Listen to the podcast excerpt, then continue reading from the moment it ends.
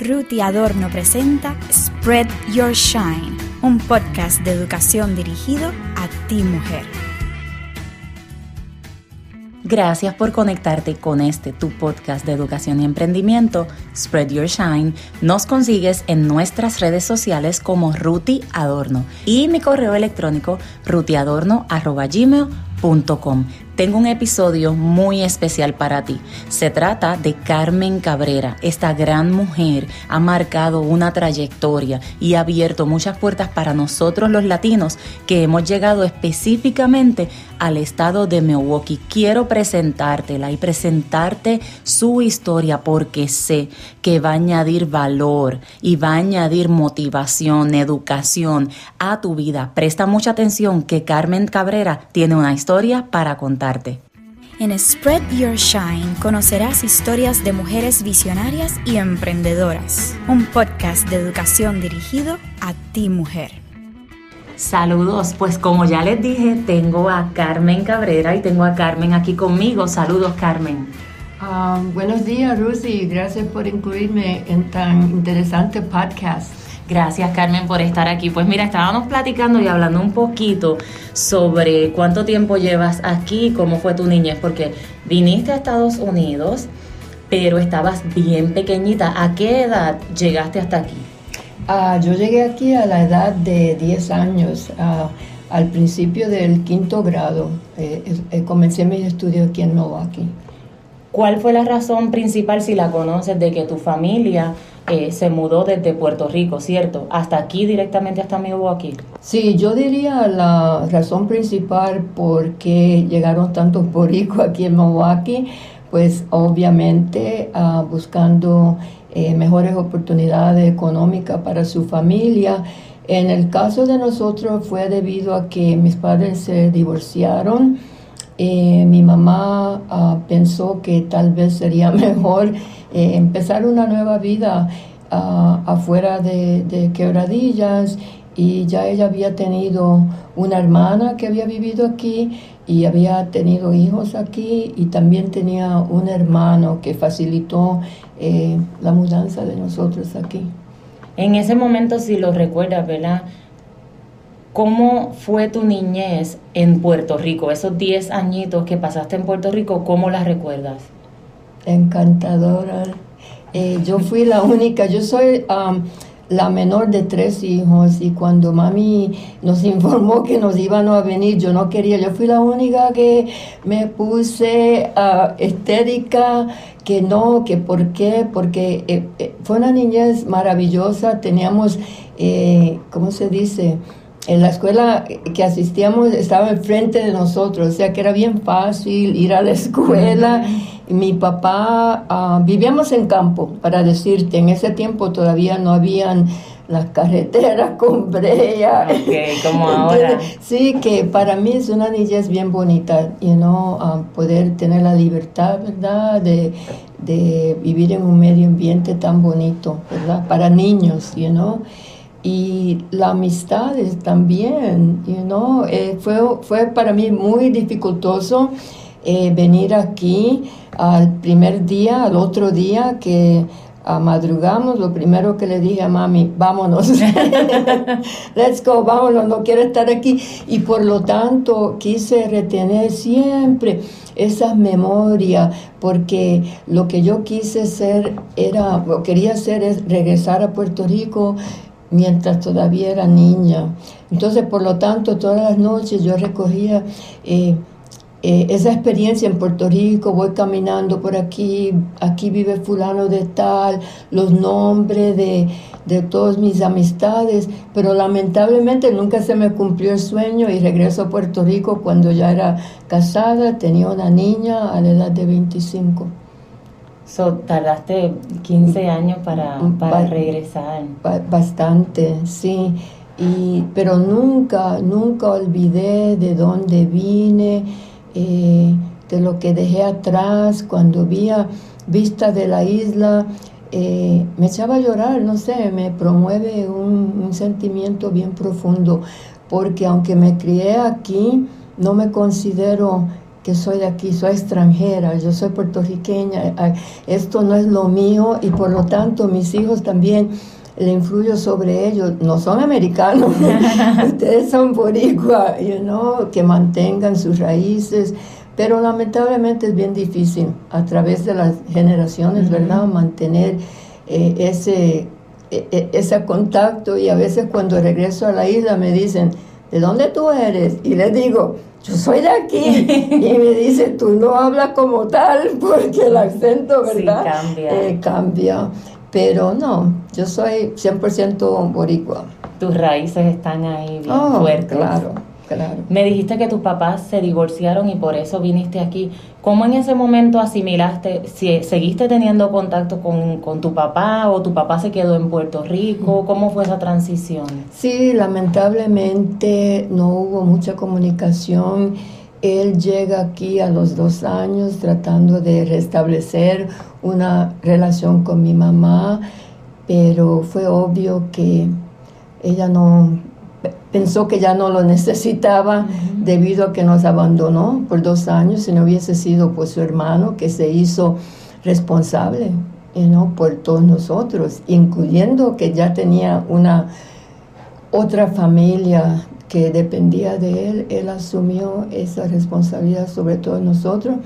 Eh, regresa mi padre otra vez que ya yo tenía 17 años y la tercera vez ah, que yo tenía 21 años y así fue, you know, uh, ¿cómo se dice? La relación que tuvimos, aunque mami siempre nos dijo lo que pasó entre nosotros, no tiene nada que ver con ustedes, es su padre, búsquenlo, respétenlo, ámenlo. Y lo hice a la edad de 28 años, regreso a Puerto Rico con mi hija ya divorciada para establecer una relación con mi papá, llegarlo a conocer y que mi hija también tuviera conocimiento de su abuelo. Wow, ¿fuiste a visitarlo o fuiste porque a quedarte un tiempo? no, ya yo estaba determinada que me iba a establecer en Puerto Rico. Eh, y lo encontré y lo iba a visitar. En ese tiempo me establecí en Arecibo porque ya mi prima eh, se había ido en el 78 a Puerto Rico y siempre me, me pedía que, que, que, fuera a la isla y me decidí en ese instante y por lo tanto vivía en Arecibo y diario después que dejaba a mi nena en la escuela viajaba en, carro público a, su casa y le cocinaba y lo veía tan triste, you porque él estaba bastante viejito ya y no pude en mi conciencia, en mi corazón y me mudé con él y la vida fue bien dificultosa viviendo en los campos, ¿verdad? La transición de dejar aquí lo que yo conocía aquí, pero lo hice y lo llegué a conocer como hombre y como padre. ¿Qué te movió? Porque es fuerte, es cierto lo que tú dices. Tal vez en aquel entonces, ¿verdad? Porque ya van varios años, eh, no habían tantas comodidades como lo hay ahora que el internet, todo es más rápido, pero sí habían muchas comodidades como el aire acondicionado, las casas aquí son diferentes, como en Puerto Rico, en ese entonces no habían carreteras, eh, la transportación era la transportación pública, había que caminar mucho, el clima pues sabemos llueve mucho, hace mucho calor, eh, como que puede empezar un día soleado bonito y luego comenzar a llover, si dependes del transporte público es difícil. ¿Qué te movió que tú dices en tu corazón, tuve que hacerlo por esta razón. ¿Qué te movió a tomar esa decisión de ese cambio tan drástico, aunque es tu isla y la amas, pero tomar esa decisión de, ok, me voy de aquí porque me tengo que ir a Puerto Rico? Ya, bueno, habían otros elementos ¿verdad? que considerar. En ese tiempo eh, me había divorciado, estaba criando mi niña, eh, regresé a vivir con mi mamá pero como que, no sé, no encontraba muchas oportunidades o tal vez era mi isla que me llamaba, ¿verdad? Que siempre uno anhela regresar a lo que dejó. Y también por eso también de, de mi papá, yo creo personas, mujeres especialmente, ¿verdad? Que no tienen el lujo de, de, de, tener un padre cuando nos desarrollamos, ¿verdad? Es tan importante, ¿verdad? Nuestra autoestima, el por qué, el por qué nos abandonaste también, you know, y Yo creo que fue una combinación de muchas cosas que me promulgó ir a, Puerto Rico y también ya yo sabía que tenía alguien. You know, mi, mi prima hermana fue más, nos quedamos más como hermanas que mi propia hermana, para decir la verdad, por el hecho de que tenemos muchas cosas en común y la edad y también ella tuvo mucho que ver porque no dejaba de, tratar de convencerme y, a, lo largo dije, ok, voy a dar el paso. y te atreviste. y me atreví, y todo aprendí que en el mundo uno no debe temer tomar un paso porque donde quiera que uno va encuentra personas bellas y oportunidades. ¿Cuánto tiempo estuviste en Puerto Rico?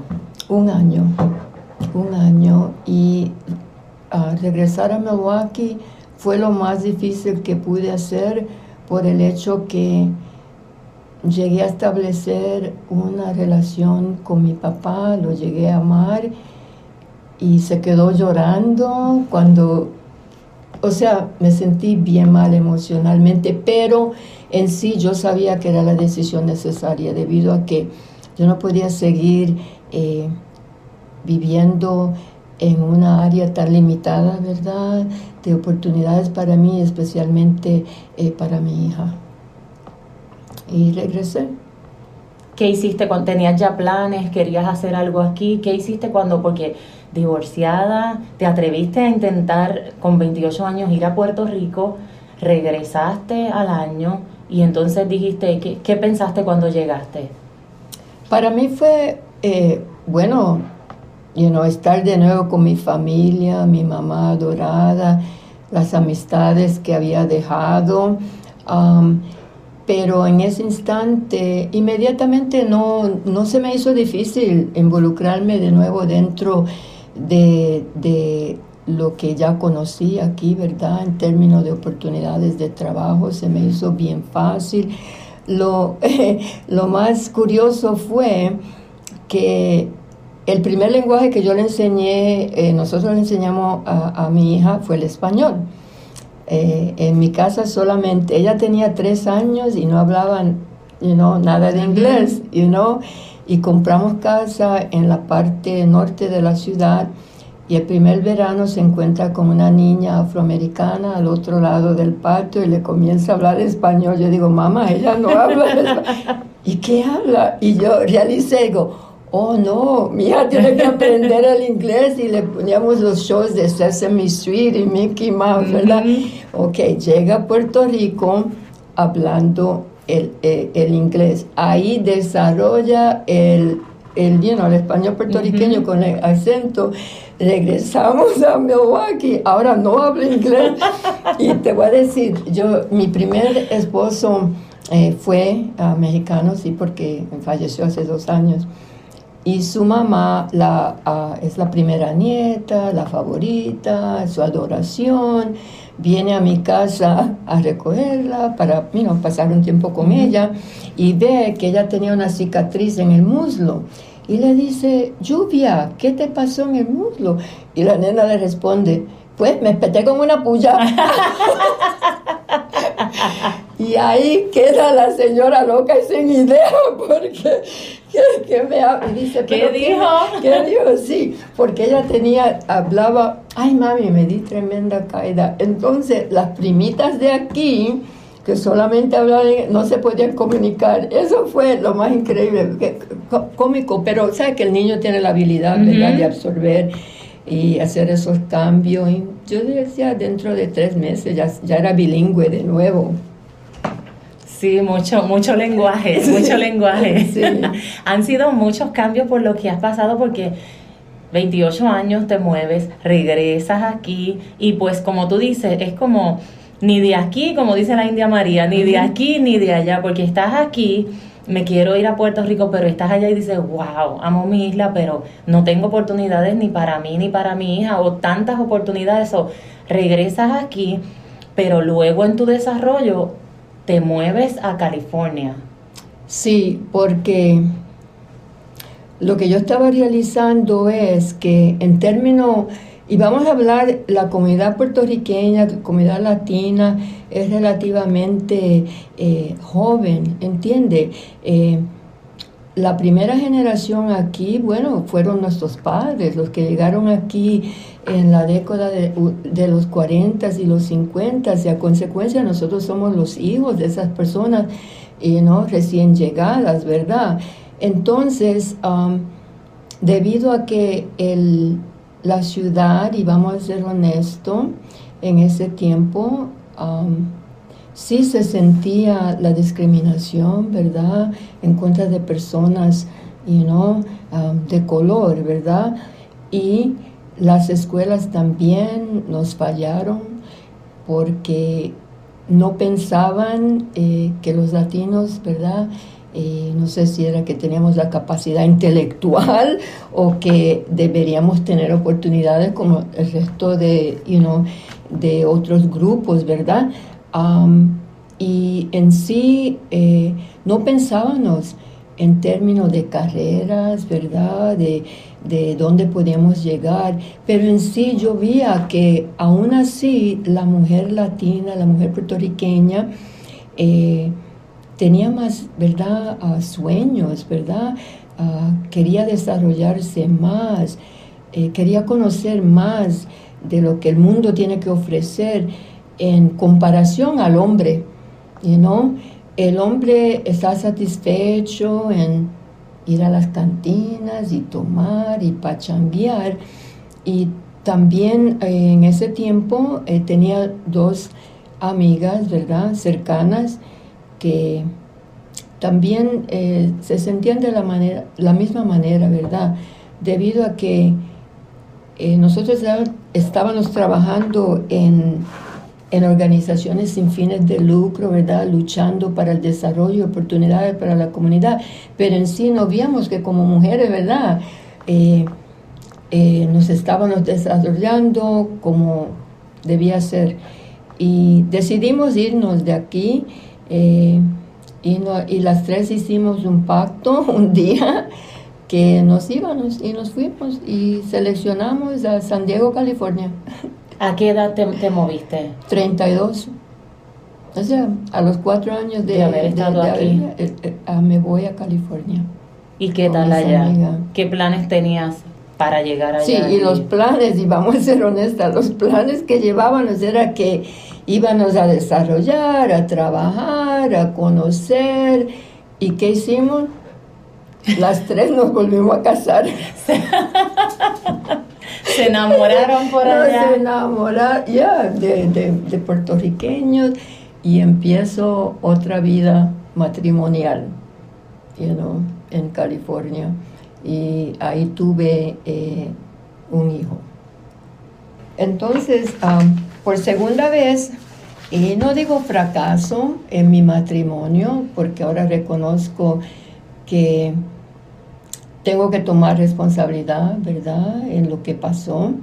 Eh, soy una mujer distinta ahora, eh, yo no tomaría las mismas decisiones, pero no me arrepiento, no me arrepiento.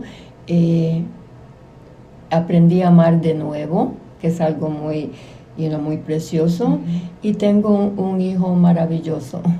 Sí, volver a confiar y volver a abrir las puertas de, tu vida cuando te cuando pasas por un divorcio quedas marcada eh, y sientes que de cierta manera fracasaste y volver a abrir, ¿verdad? Estar sano para poder amar otra vez es, es, una experiencia bien bonita de la cual no nos podemos limitar.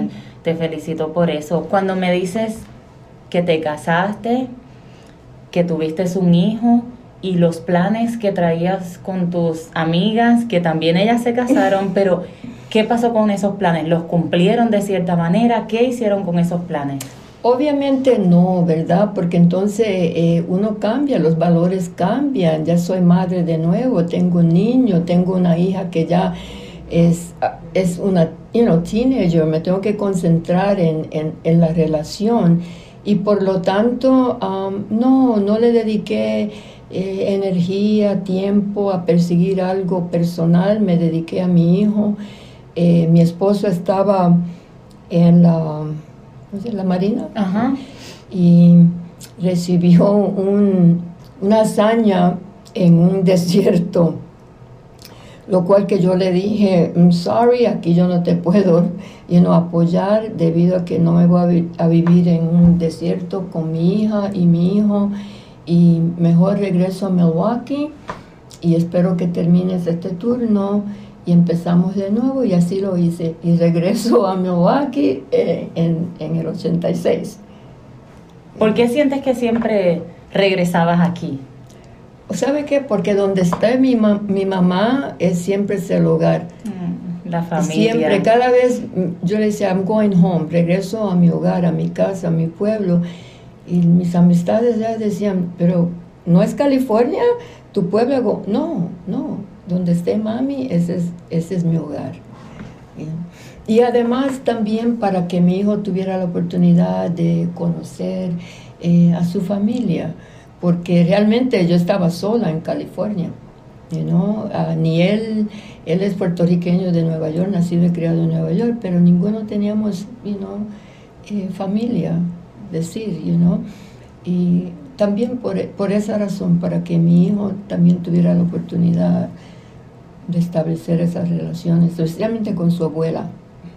Sí, ya que te conviertes en madre, tus grandes cambios siempre los has mirado pensando en beneficiarlos a ellos y, y en traerles cierta educación y cierta enseñanza a través de todo el proceso que has vivido, que ha sido muy bonito. Tienes dos hijos. Sí, la hija mayor se llama Lluvia y el hijo menor. Empezamos una tradición en la casa cuando yo embarazada y estábamos considerando el nombre y en ese tiempo uno no había ultrasound, yo no sabía si iba a ser hombre o mujer y en ese tiempo mi hija padecía de un caso de menuditis. Oh. Del grupo de, de jovencitos que cantan. Sí, y ella decía... Bueno, ya no tan jovencitos ellos, pero sí. que si, si hubiese, si iba a ser un niño, que el nombre iba a ser Xavier. ¿Te acuerdas? Ajá, Xavier, uno de ellos. Y, y sí, nació varón y su nombre es Xavier. Pero entonces cuando mi hija sale embarazada, pues mi hijo le dijo, ah, pues ahora soy yo que voy a nombrar a tu hija. y le dice, si es varón va a ser Tyler y si es niña es Taylor. Y por lo tanto tenemos a Taylor. Oh, ya está Taylor en la familia. Entonces Taylor le dice a Xavier, oh, pues cuando usted tenga lo suyo, yo lo nombro. Y él dice, pues quédate esperando, pues yo no me voy a casar nunca. ah, ya, curioso. So, no, no ha podido. No ha podido y creo que no va a poder. Nombraste las oportunidades que estaban limitadas cuando llegaste, ¿verdad? Porque llegaron eh, tus tu mamá primero, luego tú fuiste la próxima generación, muchas dificultades y todavía yo como nueva latina aquí me he dado el caso con varias dificultades que sé que no fueron tan grandes como las que te enfrentaste tú o tal vez enfrentó tu mamá. Cuéntame alguna dificultad que tú recuerdes, algo que te haya tocado directamente, que tú, que te haya tocado, que haya tocado tu corazón y que tú hubieras dicho, wow, ¿cómo esto está ocurriendo aquí? Eh, estamos refiriendo aquí en Milwaukee. Aquí en Milwaukee. Oh, mi hija, claro que sí. Eh, eh, yo creo lo más temprano que yo podía acordar, ¿verdad?, de cómo es que trataban al recién llegado, especialmente personas de Latinoamérica, ¿verdad? Nos tenían malos nombres, pic, al puertorriqueño le decían pork chop, chuleta, ¿entiende? Eh, y como te expliqué, al llegar a la escuela secundaria, high school, ahí hay los que le dicen consejeros académicos, ¿verdad? sí. Que tienen que eh, preparar al estudiante, ¿verdad? Seleccionar las clases y, para, you know, y promover que sigan, you know, educándose en la universidad. Eh, nada de eso existía para nosotros. Nosotros éramos, éramos la minoría, eh, no, no, no habrían campos, de oportunidades en nada, los programas deportistas, ¿verdad? Las funciones sociales como prom, elegir el rey o la reina, cheerleading, nada de eso, ¿verdad? Entonces estábamos al margen los latinos, nosotros nos juntábamos juntos Y no fue hasta el último año de, mi estudio ahí en la, en la, secundaria que eh, trajeron un maestro latino de México que vino aquí, se educó en la Universidad de Wisconsin, Milwaukee. Y qué diferencia, ¿verdad? Cuando uno tiene uh, modelos a seguir, ¿verdad? Que uno se identifica, ¿verdad? Eh, étnicamente, uh, ¿verdad? Eh, y hizo una gran diferencia, ¿verdad? En nuestra autoestima, en la participación, formamos um, grupos, ¿verdad? Por primera vez participamos en una obra de música, en stage. Yo me vestí de varón, porque con bigote, porque en ese tiempo te digo, el latino como que no, no sé si, ¿cómo se dice? Formalmente no querían you know, involucrarse, pero la mujer siempre ha sido you know, atrevida. más atrevida, más dispuesta, entiende. Y ahí me eligieron, eh, el grupo estudiantil latino, me eligieron como la representante de ellos afuera de, la escuela, pero también antes de eso, ya aquí eh, la comunidad se estaba ah, organizando, ¿verdad? y levantar voces en, en contra de, de, esa política discriminatoria que existía y especialmente en términos de trabajo. Eh, en el lado sur de Milwaukee, ¿verdad? una de las compañías más grandes, en ese tiempo se llamaba Allen Bradley, ahora se llama Rockwell International, eh, tenía esa política de, no darle oportunidades a los latinos y a la edad de 16 eh, yo conocí a unos amigos de mi hermano, que es mayor de edad, que ya estaban desarrollando esa conciencia política y uno de ellos me invitó a tomar parte en una manifestación en contra de, de esas prácticas discriminatorias de Allenby y ahí fui yo, ¿verdad? Y poco a poco em, empiezo, ¿verdad?, a conectar el hecho de que eh, es basado en que no somos de aquí, que la piel es oscura y no, es, eh, eh, ya uno empieza a realizar que no es justo, ¿verdad? Que, que, nos están identificando simplemente porque de dónde venimos y nuestra cultura. Y el próximo año supe a través de mi hermana que conocía a un muchacho, ¿verdad? Que uh, iban a haber oportunidades de empleo de verano, ¿verdad? Para nosotros. Y fui y me acuerdo que una era la primera vez que este grupo había conseguido fondos para empezar un programa de verano eh, de educación bilingüe para los latinitos. Sí, entonces eh, yo solicité el puesto de Outreach Coordinator de ir a reclutar a los niños, a los participantes, ¿verdad? Yo tenía 17 años. Y una de las preguntas fueron tres hombres que me entrevistaron, me dijeron, ¿qué tú crees que quiere decir que viva la raza para ti? Y parece que la contesté muy bien porque me dieron el trabajo. Entonces, de ahí, eso fue donde yo te podía decir que eh, mi vida da un cambio, o sea, que eh, llegué a conocer personas influyentes, ¿verdad?, sobre eh, eh, ese pensamiento que ya estaba surgiendo dentro de mí, que es lo que está pasando aquí, ¿verdad? Pero uno no lo puede poner en el contexto you político, social. Y uno de ellos fue Juan Álvarez, un poeta, un pintor, un hombre bien con mucha sensibilidad, ¿verdad? Y él fue el primer que, él me dejaba dar clases básicas de, de mi Puerto Rico a los niños, ¿verdad? Y él fue que nos decía, say it loud, I'm brown and I'm proud, ¿verdad? Ah. Say it loud, I'm brown and I'm proud. Y un día me invita a una reunión comunitaria.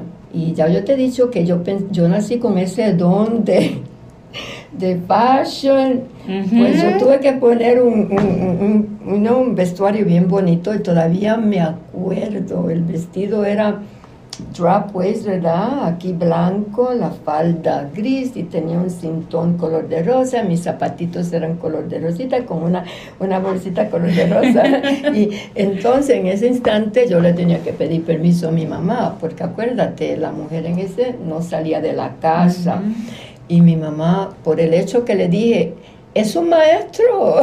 y tú sabes lo mucho que nosotros admiramos y respetamos. ok, me dejó ir. Y cuando entro yo a ese salón de reunión, todos en jeans y camisa y Carmen Cabrero. Bien fashion. Bien fashion. Anyways, pero a través de él es que me involucré en el activismo que empezó a tomar lugar aquí y que coincidió con el movimiento de los derechos civiles, ¿verdad? Que fue algo eh, a nivel nacional, pero que impactó también aquí a Milwaukee.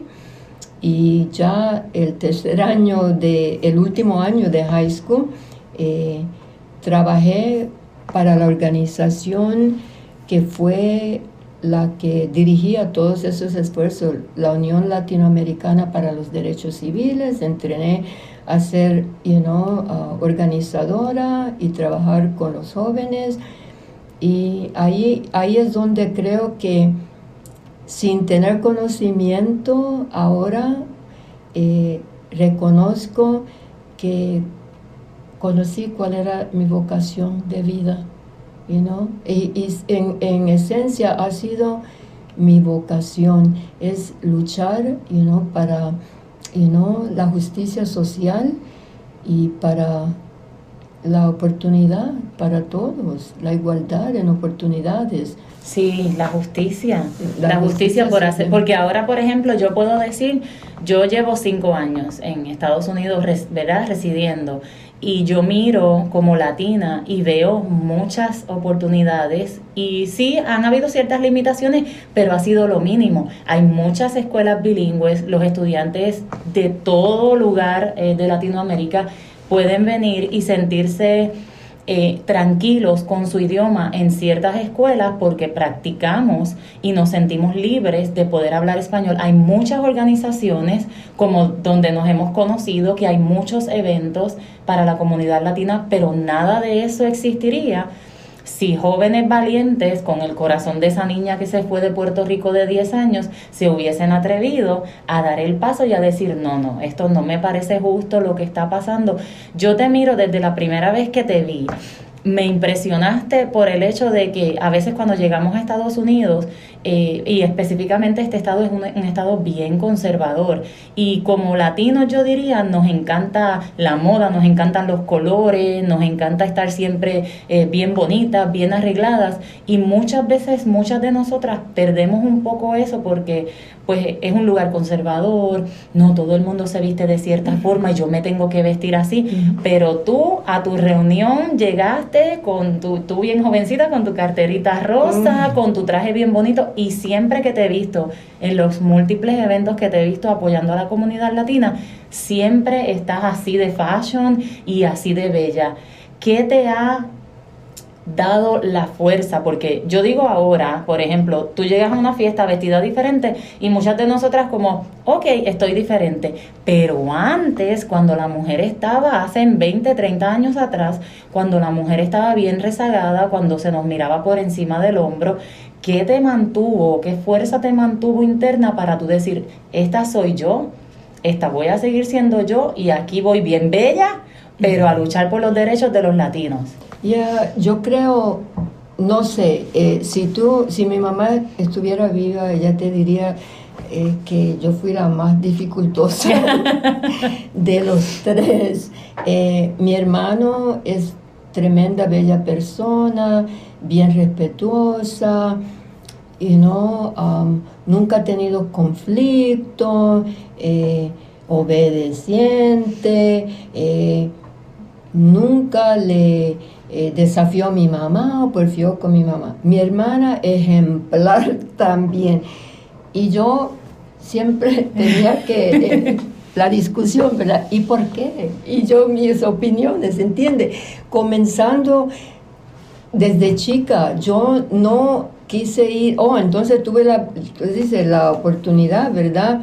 De, debido a que mi hermano era mayor, me lleva siete años, mi hermana dos años, yo me quedaba sola en la casa, ellos en la escuela, yo los seguía, me, la maestra me mandaba de nuevo a mi casa, estaba aburrida, entonces sabe que siempre el puertorriqueño ha valorado mucho la educación y en especial esas personas con mis padres que no tuvieron la, la oportunidad, ellos vieron eso, ¿verdad? Como se dice, the, the, the, playing field, ¿verdad? que todo el mundo necesita una buena educación. Entonces, por lo tanto, mi padre eh, eh, eh, hacía que mi hermano y mi hermana me enseñaran a escribir y leer. Y cuando yo empecé el primer grado, porque en ese tiempo no había kinder, ya yo sabía ya yo sabía leer y sumar y volvía la maestra loca porque no me callaba, Pero ya, por lo tanto, ya yo, ya yo creo, ya yo había desarrollado mi personalidad. Y también en lo que yo percibía el look mío. Entonces, cuando se, se gradúa el grupo mío, eh, los padres decidieron que las niñas iban a usar un vestido color de rosa, con encaje blanco. Y voy yo y le digo a mi mamá, mami, mami, ok, me compro los zapatos color de rosa. Pero mi mamá nunca salió de la casa, ella dedicó toda su vida al hogar, al hogar, al hogar y sus hijos. Entonces tenía una vecina y, la consiguió y le dio el dinero para que me fuera a comprar mis zapatitos. Y yo jalándolo por el brazo, acuérdate mami, color de rosa. Y, y me di de cuenta que ella le dijo, sí, fina, color de rosa, pero después hizo como una guiña, como quien dice, tenían una, una conversación secreta. Y llega Fina con mis zapatos blancos. Y yo decidí no ir a la, a, la graduación, no fui. Mi primer acto de intolerancia fue eh, a, a los siete años y no, y no fui, la maestra tuvo que venir y entregarme el diploma. Después me pidió que por favor fuera porque yo tenía que recitar una poesía. Y sí fui, la hice, pero no. Y yo digo, wow, you know? entonces, eh, hace dos años una organización aquí me dio un reconocimiento, ¿verdad? Que eso no se usaba nunca. Y no, el compromiso con el pueblo, ¿verdad? Eh, no es para, ¿cómo se dice? Para que uno sea compensado, ¿verdad? Pero ya eso está de moda aquí, ¿verdad?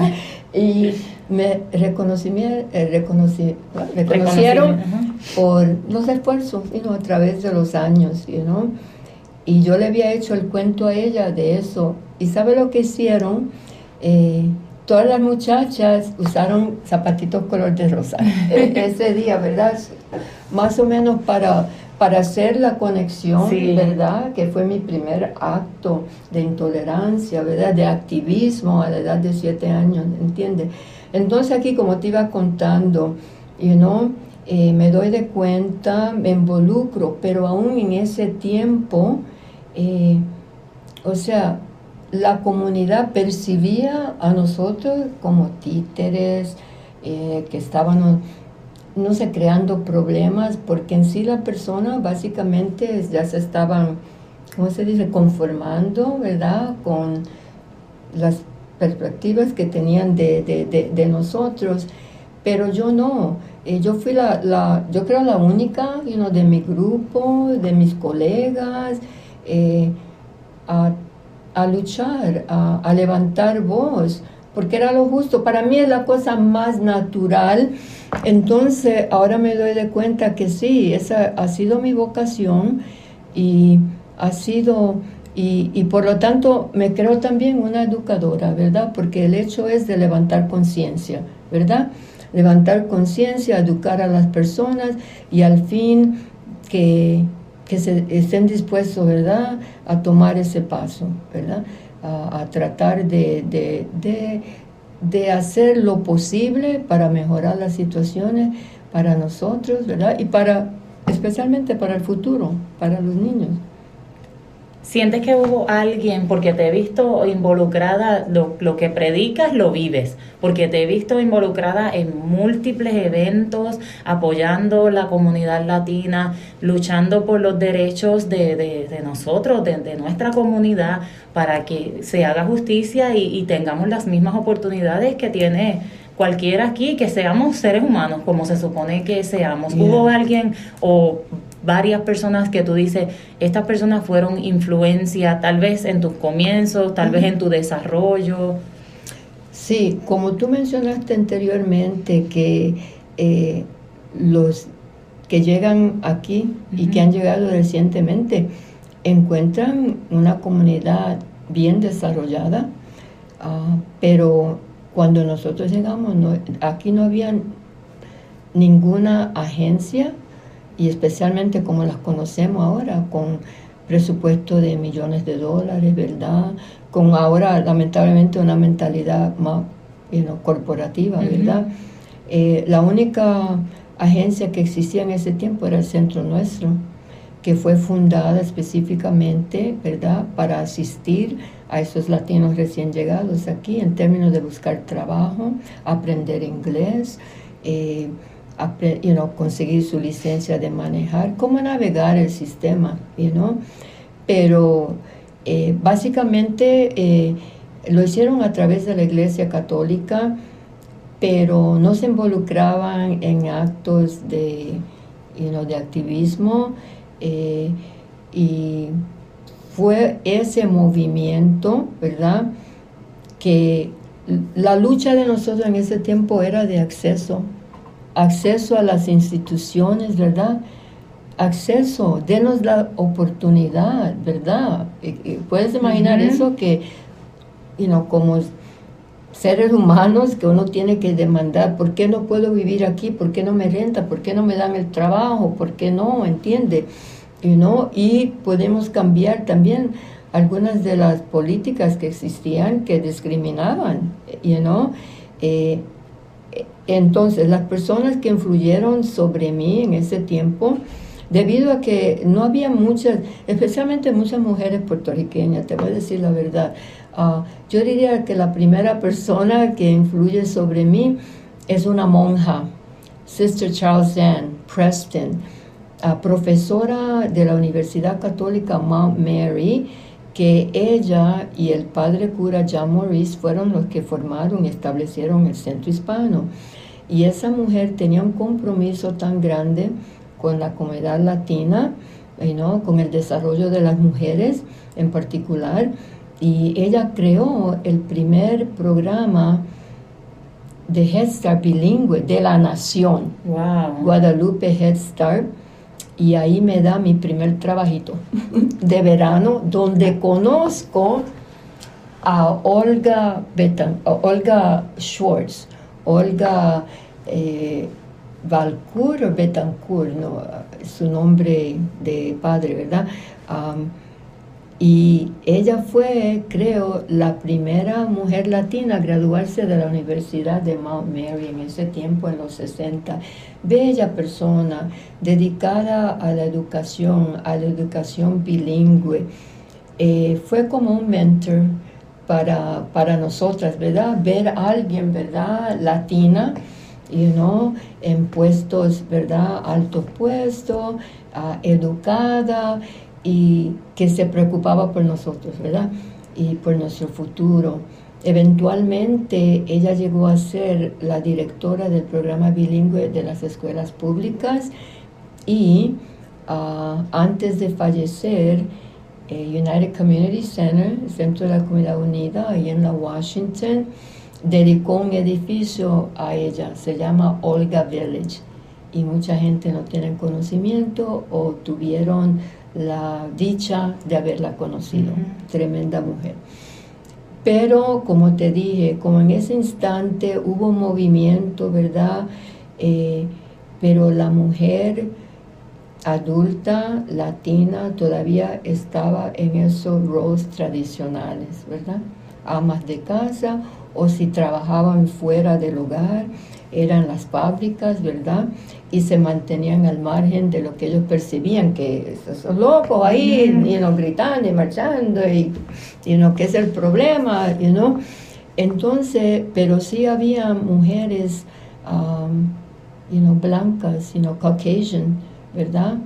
Que creo que también influyeron sobre mí. Una de ellas, Mary Ann McNulty, de Chicago, de padres irlandeses, ¿verdad? Pero para mí era más latina que algunas latinas. Tenía la sensibilidad, aprendió a hablar eh, español, bailaba, you know, la salsa, eh, nada salsa, lo de ella era más el Tex-Mex, ¿verdad? you know? Pero ella, yo diría, vio en mí algo también especial y en un tiempo trabajamos juntas y ella fue la primera persona que un día me dijo, porque yo siempre eh, veo lo bonito en, otras personas, en otras mujeres, y, un día ella me dijo, Carmen, but you're beautiful too. you know? Y yo creo también es, you know, um, mi problema con el autoestima, ¿verdad? Porque, no sé, personas que, son rebeldes o, o you know, que dicen lo que hay que decir, las personas como que no las entienden o tal vez le, le ponen un, eh, no sé, you que tienen como mala eh, reputación o algo por el hecho, ¿entiende?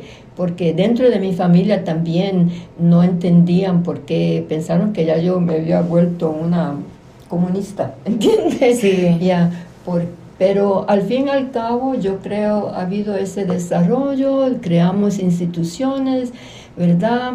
Luchamos por la educación bilingüe, eh, hemos llegado a un punto eh, donde ya hay la segunda y tercera generación que ahora puede tomar, ¿verdad?, eh, de, esas, de esas oportunidades. Nosotros ah, luchamos por acceso y abrir puertas y ahora han salido un grupo de nuevas, nuevas líderes y, you know, eh, pero al igual cuando una comunidad crece, ¿verdad? Eh, se fragmenta y lo hemos visto aquí también en términos de la clase social, en términos de la ideología, política, y ese es el reto que llevamos ahora. Esa es la lucha ahora, ¿verdad? Es um, eh, luchar por la igualdad, you know, um, porque aún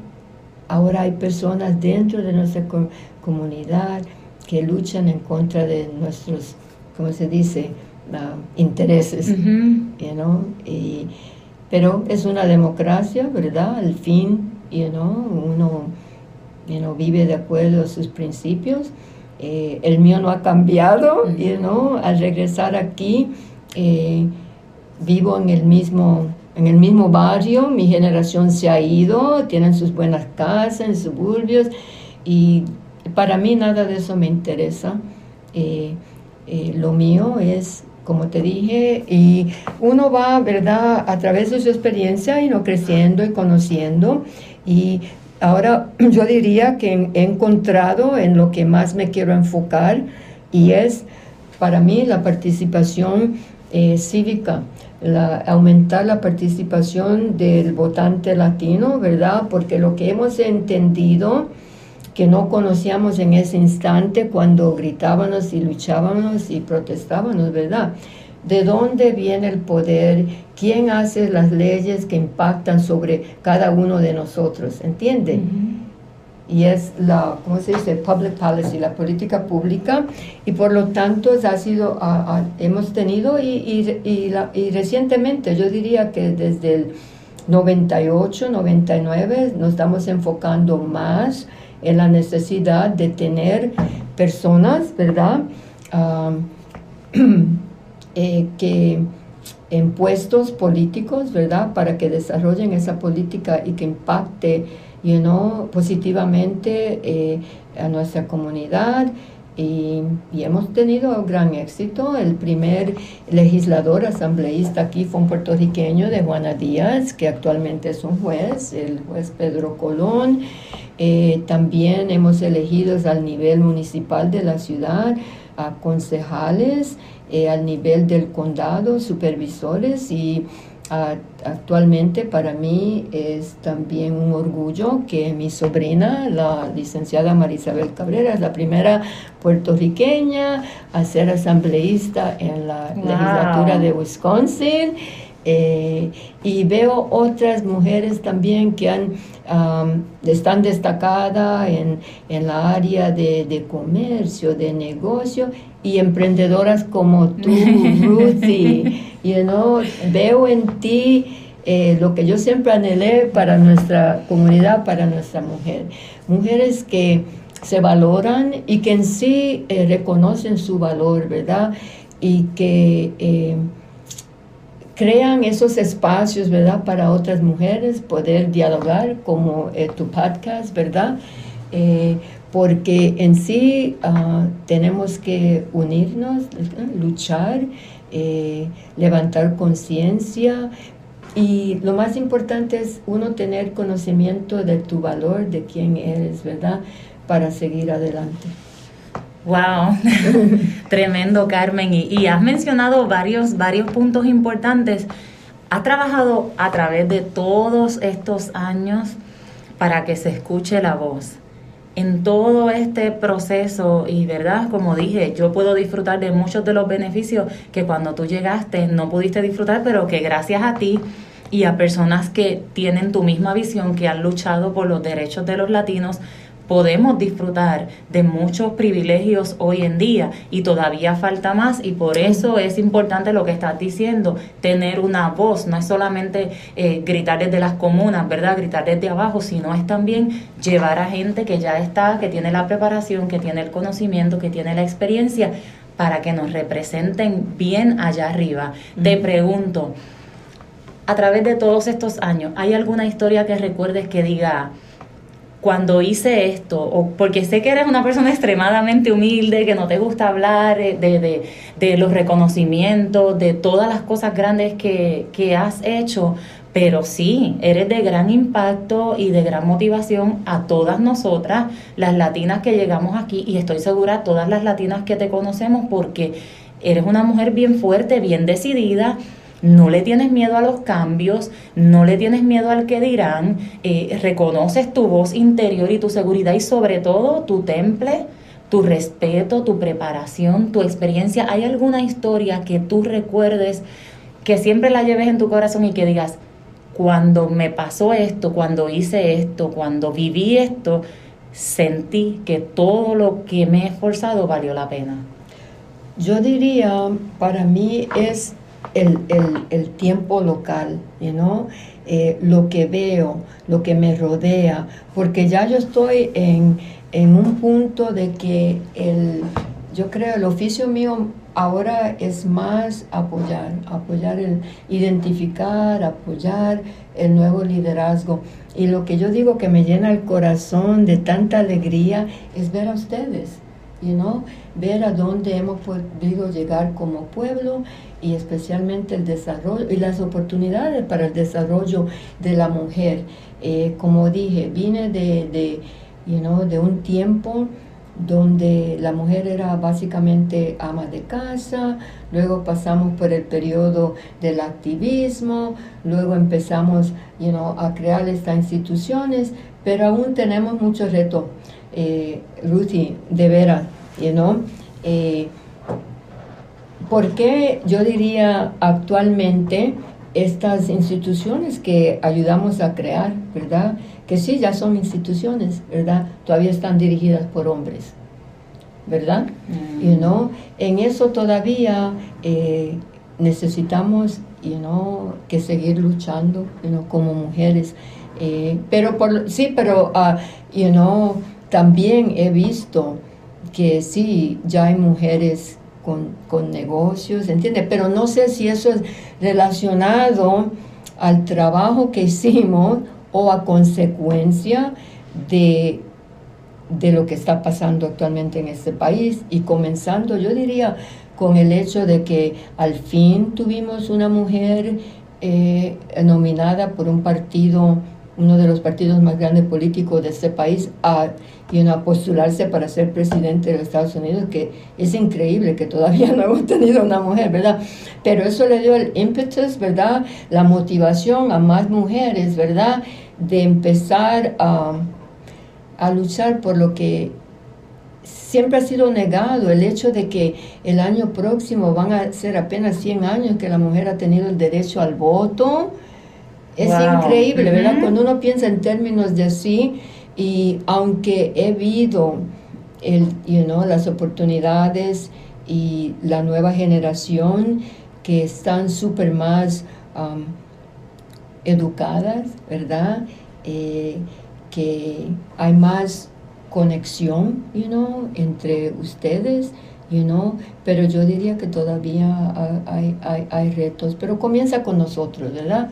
Eh, somos nosotros las que tenemos que dirigir, you know, ese cambio que anhelamos, ¿verdad?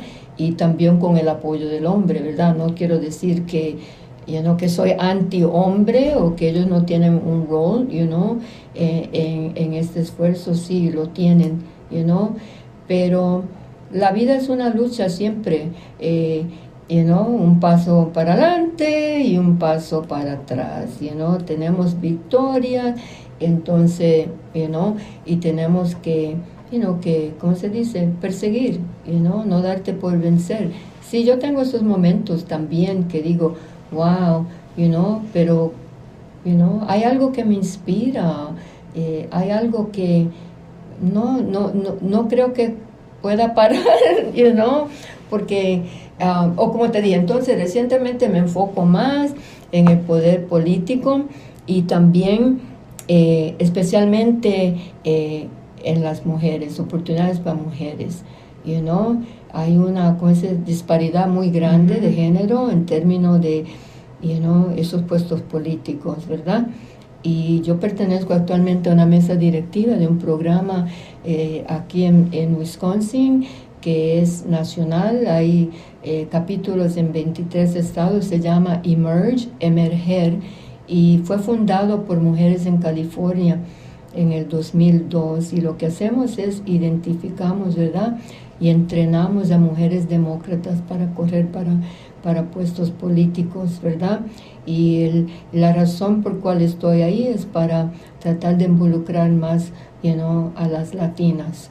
You know, y eso todavía estoy you know, muy dedicada a eso, la igualdad you know, social you know, y también eh, crear ese espacio que necesitamos como mujeres, ¿entiende? Para llegar a conocer nuestro valor interno, ¿verdad? Y, y ayudarnos unas a las otras y que podamos hacer lo que, you know, lo que anhele uno, ¿verdad? Que, que no hay, ¿cómo se dicen? Glass ceilings, ¿verdad? Que el hecho de eso, como te dije, you know, eh, gender, you know, biases, ¿verdad? Prejuicios de género, ¿verdad? Que no deben existir. Y seguimos. Ese sería, ese es, ¿verdad? Porque ya lo estás haciendo, estás apoyando a la mujer latina, estás apoyando eh, los derechos de todos los latinos en general. Ese sería tu siguiente paso. Si tú pudieras hablarle ahora mismo a un millón de mujeres, ¿qué consejo tú le darías basado en lo que ya has vivido y en lo que estás viviendo hoy día? Conocerte tú misma, valorarte tú misma, entiende y aprender a cómo usar tus talentos, ¿verdad? Y esa energía positivamente, ¿verdad? Pero, ¿cómo se dice? Equitable. Um, uh, Equitativo. Así, así. Que la mujer en general eh, siempre eh, no nos valoran al igual que al hombre, ¿verdad? Eh, esos prejuicios que existen pero eso va a cambiar cuando nosotros nos valoremos, ¿verdad? Y levantamos voz y hacemos esos cambios. Pero sí, um, ese sería mi, ¿cómo se dice? Mi eh, consejo, ¿verdad? Creer en ti misma, you know, valorarte pero reconocer cuál es ese valor que tú tienes interno, aprender a cómo negociar, ¿verdad? Cómo defenderte, pero siempre es lo más importante que yo digo, es cuando alguien llega a cierto nivel, you know, uh, puede ser políticamente, socialmente, económicamente, de cualquier manera que tú llegues a un nivel que puedes influir, no te acuerdes que tienes que levantar a otros, ¿entiendes? A otra persona, you know, todo es dar, crear un mundo, ¿verdad?, donde todos tengamos la misma igualdad, las mismas oportunidades. Excelente. Un millón de gracias por la entrevista porque sé que el español no es tu primer idioma. Pero lo hiciste muy bien y accediste, sabes que te admiro mucho y que te tengo mucho cariño y que para mí es un privilegio tenerte en el podcast y poder compartir todo tu conocimiento, toda tu experiencia y toda tu, tu, verdad, todo lo que has vivido a través de todos estos años, beneficiando a la mujer latina y a la comunidad latina, de verdad que ha sido un privilegio. Así que gracias por haberme acompañado. No, gracias a ti, Ruth, y como te dije, te admiro, aunque apenas nos estamos conociendo. He visto que tú, al igual, eres súper dotada, súper inteligente. También uh, lleva por dentro, ¿verdad? Ese fire in the belly que se dice, ¿verdad? Esa niña del traje rosa. Ya, esa niña del traje, zapatito rosa. Zapatito rosa. No, pero mira, esta sombra rosa. Ah, sí, es cierto. Qué bonito. Y sé que también tú estás luchando, ¿verdad? Y abriendo campo para muchas mujeres y en lo que te pueda ayudar, eh, cuenta conmigo y al igual yo te apoyaré a ti o a cualquier mujer que necesite, ¿verdad? Eh, aunque sea un consejo, un abrazo, ¿verdad? Un contacto, pero así es que vamos a superarnos, yo diría. Así es, así es. Gracias, Carmen. Bueno, hasta aquí el episodio de hoy. Gracias por habernos escuchado. Espero que los hayan disfrutado y que también lo compartan con sus amistades. Nos vemos en el próximo episodio de este tu podcast de educación y emprendimiento, Spread Your Shine. Conoce más de Ruth Adorno a través del podcast Spread Your Shine, exponiendo temas de superación, motivación y emprendimiento.